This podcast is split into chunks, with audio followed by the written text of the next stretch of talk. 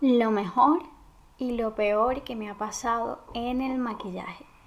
Para nadie es un secreto que en el maquillaje y en cualquier otra profesión habrán sus cosas buenas y sus cosas malas.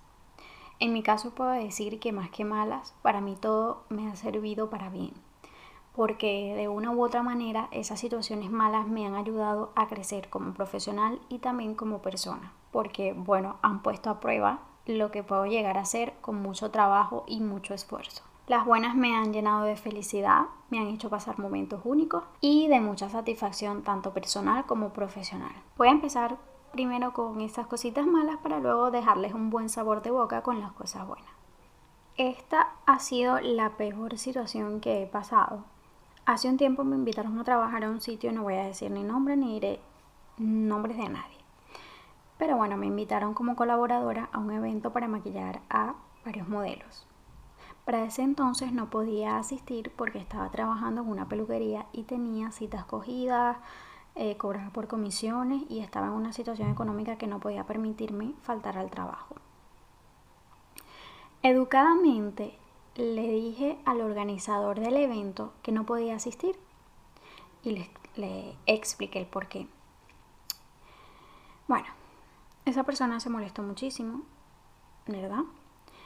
Y su respuesta fue un poco mal. Me dijo que, que me creía yo, que no era nada ni era nadie y que más bien me estaba, me estaba haciendo un favor. Y para completar, no iba a llegar a nada porque mi trabajo no era bueno.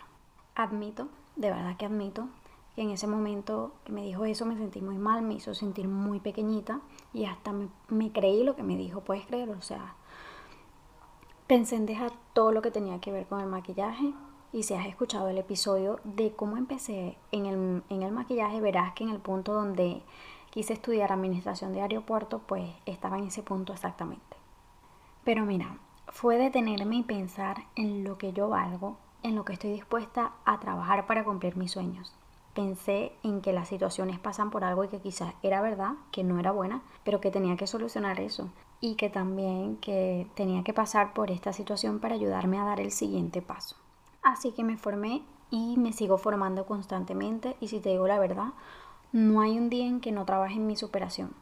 Desde ese entonces me di cuenta de lo que puedo llegar a ser y que con mucho trabajo lo que puedo lograr. También me dije a mí misma que jamás, pero jamás, iba a permitir que una persona externa influyera en mis metas y mis objetivos. Que nunca, jamás iba a dejar que nadie me falte el respeto a mí ni a mi profesión, porque yo sé lo que valgo y eso lo decido yo. Entre las cosas buenas puedo empezar diciendo que he conocido en el sector a muchísima gente maravillosa, gente que me ha apoyado, gente que ha valorado mi trabajo, gente increíble que no cambiaría por nada. Pero dentro de esas cosas bonitas que me han pasado, una de las que más me llenó fue una vez que una novia me llamó a dos días antes de casarse porque su maquillador la dejó plantada. Bueno, yo le dije que era muy poco tiempo y que trabajaba con ciertas pautas para el maquillaje de novia, como por ejemplo una prueba.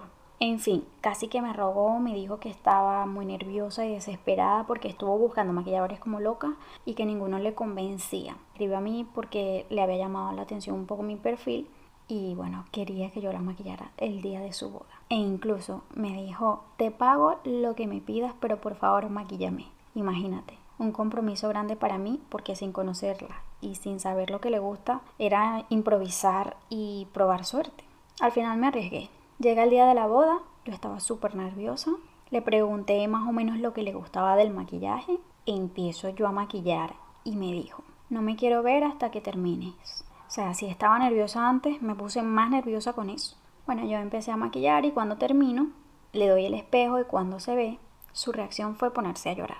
Yo en ese momento mm, me entró eh, el estrés y lo único que le dije fue, ¿qué hice mal? Dime y yo lo arreglo. Bueno, su respuesta fue, Jessica, jamás en la vida me había visto tan guapa y le agradezco a Dios porque el otro maquillador me dejó plantada. Me alegró mucho encontrarte. Definitivamente me puse a llorar con ella en ese momento. y le dije, mira, no llores, que te vas a dañar el maquillaje pero me puse a llorar y fue una emoción muy gratificante. Me han pasado demasiadas cosas bonitas en el maquillaje y honestamente es complicado elegir cuál sería la que mejor o cuáles serían las mejores. Todos los días cuando me levanto me siento agradecida, porque más que suerte con trabajo, hoy me dedico a lo que me apasiona. Todos los días me levanto con ganas, me levanto contenta a contestar correos, a seguir estudiando, a crear calendarios de contenidos, me levanto amando mi trabajo y con muchas ganas de vivir para seguir creando.